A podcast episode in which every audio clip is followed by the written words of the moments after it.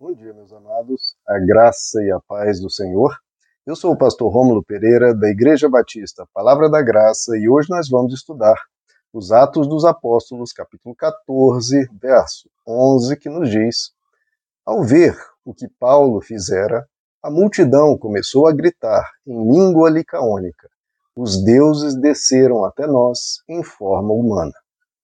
Bom, meus amados, estamos vendo aqui o que ocorreu, né? O apóstolo Paulo acabara de atuar em nome de Jesus para a realização de uma cura espetacular, uma pessoa que nunca havia andado a vida toda, e ele então se levanta e começa a saltar. Um milagre espantoso. Só que ali, queridos, era uma região, uma região idólatra, uma religião que cultuava os deuses gregos e romanos. E nessa religião politeísta, uma religião que cria em vários deuses, a gente conhece um pouco, né? Chega até nós um pouco sobre a mitologia grego, grega, né, que tem os deuses do Olimpo, e essa, essas religiões criam sim que os deuses muitas vezes desciam em forma humana para realizar determinadas ações. Muitas vezes punir pessoas maldosas, outras vezes abençoar pessoas piedosas, proteger pessoas piedosas. Então, essas religiões criam isso. Os hindus também tem um pouco dessa crença, os egípcios tinham um pouco dessa crença na religião egípcia antiga, né? Então eles supunham isso. E a gente vê que também nos relata, aí você pode pensar, nossa, que absurdo, né? Por que essas religiões pensavam isso? Irmãos, tenham um pouco de cuidado com essas coisas. A gente tem que compreender que a gente sabe que Deus revelou ao povo de Israel, a gente conhece os relatos nas Escrituras, desde o Antigo Testamento do Novo Testamento em diante. Então, aparições, acontecimentos, coisas que Deus fez. Mas será que Deus só fez coisas ao longo de toda a história no povo judeu? Um povo assim que é minúsculo, minúsculo, perto da totalidade do planeta. Será que Deus nunca fez nada fora de Israel? Fora daquele pequeno povo? Eu, eu sinceramente não posso crer nisso que Deus se calou para toda a humanidade, porque me parece muito injusto. Se você e eu tivéssemos nascido em outros povos, nós nunca teríamos tido um sinal que seja, um vislumbre, uma pequena, pequenas ideias, pequenas informações que sejam pequenas. Porque o próprio Jesus disse, né, aqueles que receberam pouca informação receberão um juízo mais leve. Agora, aqueles que receberam muita informação receberão um juízo maior porque tiveram a informação. Então Jesus aí indica né, que ele fala, ai de ti, Corazim, ai de ti, Betsaida, ai de ti, Cafarnaum, se tivesse acontecido os milagres que ocorreram. Então, então Jesus diz que o, o juízo, o julgamento de Deus será com que cada um recebeu. Agora, será que nada receberam os outros povos? Não, Jesus diria, olha, o julgamento vai ser assim, o povo de Israel vai ser julgado que recebeu toda a informação e os outros povos serão julgados tendo recebido nenhuma informação. Não, Jesus diz, olha, eles receberam, mas vão receber, vão ser julgados de acordo com a pouca informação ou com a informação que tiveram. Se muita ou pouca, não está aqui para eu fazer essa análise. Não sei. Você sabe? Você tem certeza? Será que Deus nunca falou a esses povos? Será que Deus nunca realizou nada? Talvez Deus tenha feito sim coisas. Agora, a interpretação dessas coisas, como eles lidaram com isso, interpretaram, criaram doutrinas, criaram ideias, é outra história. Com ideias certas e ideias erradas. Ideias muito boas, outras ideias nem tanto. Algumas ideias razoáveis, medianas, outras não não necessárias ou até muito erradas. Agora, eu acho que Deus operou ao redor do mundo e opera ao redor do mundo ainda hoje das mais variadas formas, tentando tocar no coração do ser humano, para o ser humano ter uma vida de mais amor, mais piedade, mais bondade, mais justiça. Se essa pessoa vai se atentar para o que Deus está falando, já é outra história. Como a Bíblia diz, é o Espírito Santo. O Espírito Santo é invisível, ele está atuando, ele está convencendo o ser humano do pecado, da justiça, do juízo por toda a terra. Então eu creio que Deus talvez tenha agido nesses povos todos.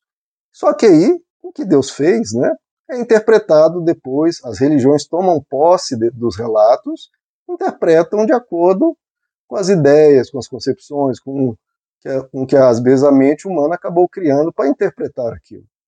Porque, por exemplo, estamos vendo aqui, eles achavam né, que os deuses tomavam forma humana e atuavam. A gente viu ali, no relato do Antigo Testamento, quantas vezes anjos ou manifestações de Deus, que a gente chama de cristofania, né, aparições do Cristo antes de Jesus na Terra. Então, aparições de Cristo, aparições de anjos atuando. Anjos apareceram a Abraão, a Jacó, a Ló, a Gideão. Quantos e quantos relatos nós temos ali? E Deus não pode ter feito isso no meio desses povos? Só que esses povos, ao passar dos séculos, acabaram criando religiões que pegaram aqueles relatos e fizeram, né, de acordo com as suas culturas, etc., a sua interpretação. Agora, que pode ter havido revelações, sim, porque a gente sabe, por exemplo, quem foi visitar Jesus? Os reis magos. Quem eram esses reis magos? Vieram lá da Babilônia, interpretaram os astros, então tinham aí algo de, de astrologia, interpretaram os astros, identificaram que havia nascer um rei e foram.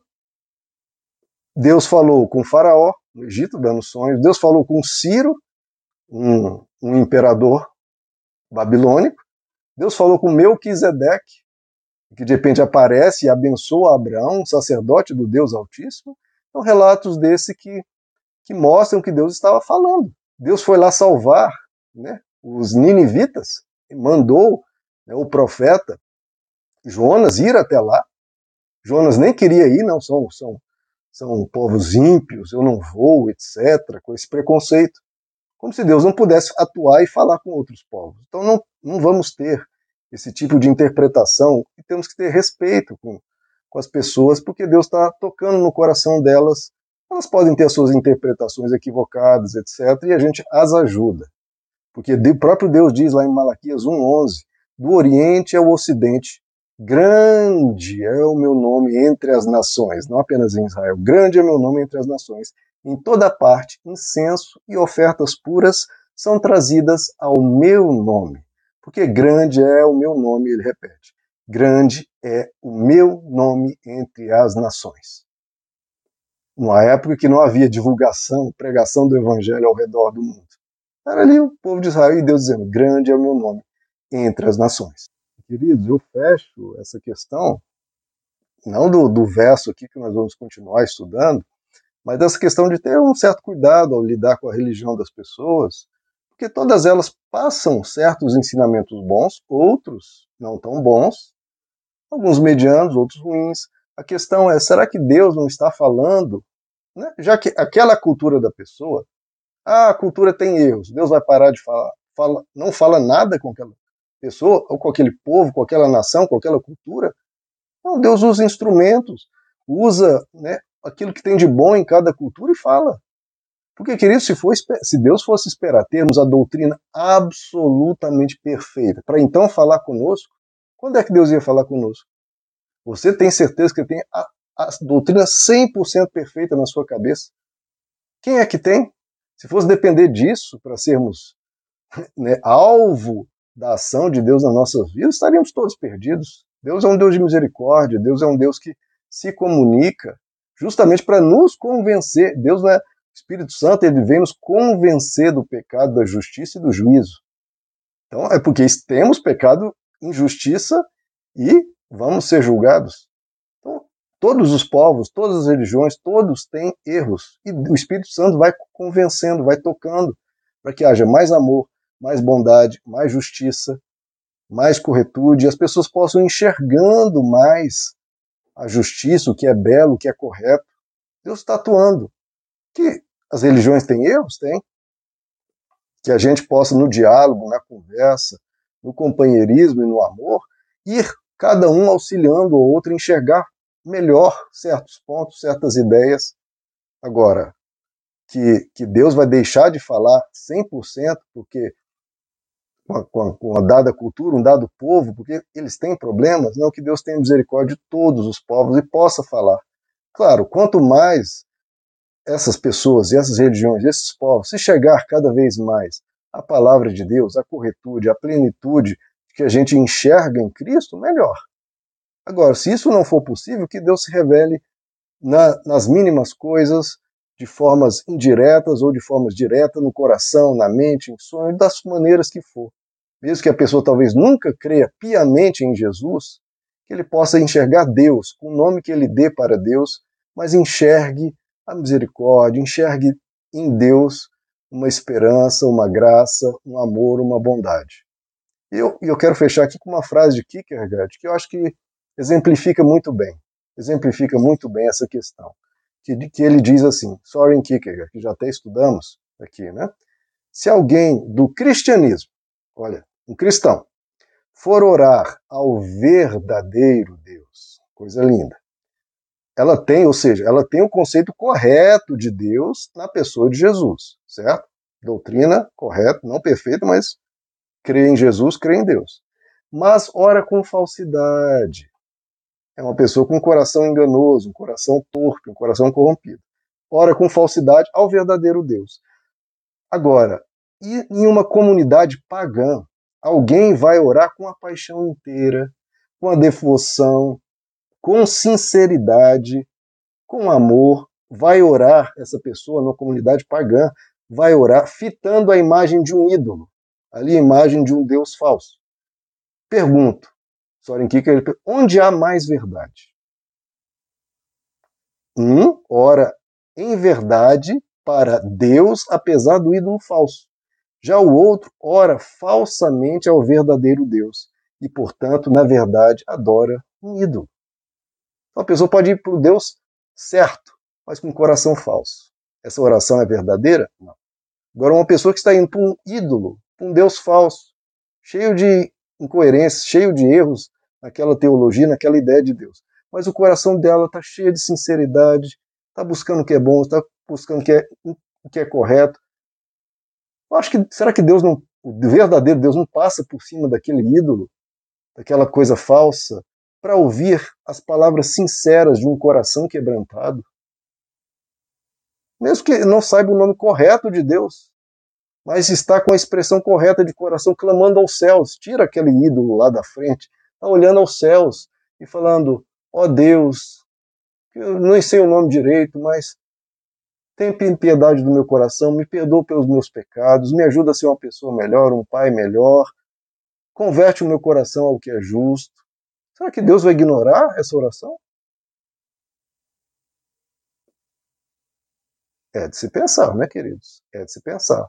A oração está sendo feita talvez a um Deus falso, mas é uma oração verdadeira, de um coração verdadeiro.